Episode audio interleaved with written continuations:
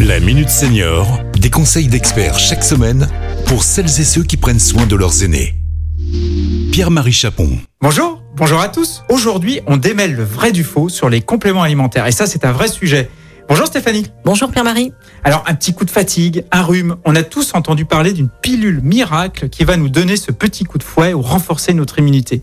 Eh bien, attention, non seulement ces produits ne sont pas toujours efficaces, mais certains peuvent être mauvais pour votre organisme. Ça voudrait dire que les compléments alimentaires ne sont pas tous bons et bénéfiques pour notre corps? Bien, dans un monde idéal, si nous avions une alimentation saine et équilibrée, un mode de vie euh, non sédentaire, nous ne devrions pas avoir besoin de compléments alimentaires.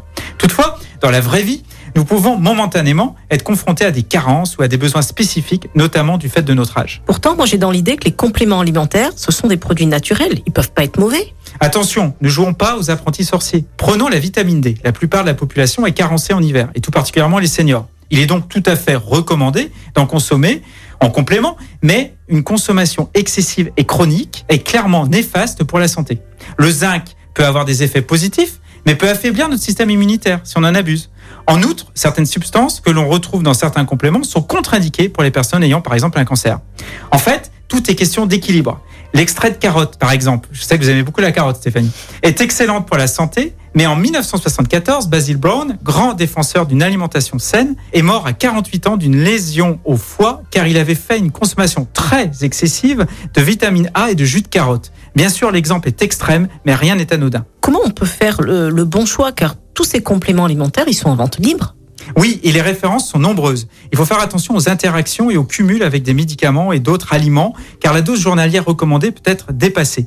Certains industriels enrichissent de vitamines ou autres substances leurs produits pour renforcer leur vente et leur donner une image chantée. Il faut donc être vigilant sur ce point. Attention donc aux effets de mode. Les compléments alimentaires sont aussi un business qui se développe depuis les années 80 et qui surfe sur les besoins de rassurer, de se sentir en forme, de s'occuper de soi et de rechercher un mode de vie plus sain, plus proche de la nature.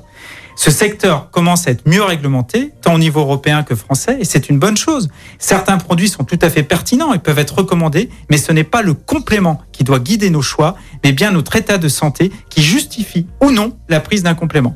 C'est pourquoi seul un professionnel de santé peut vous prescrire ou vous conseiller le complément dont vous avez besoin, et il convient de bien respecter le dosage. Demandez conseil à votre médecin ou votre pharmacien, pas à votre voisin. À très bientôt Stéphanie. À bientôt. Cet épisode a été rendu possible grâce à la CARSA Tronalp, Caisse d'assurance retraite et de la santé au travail, expert du bien vieillir.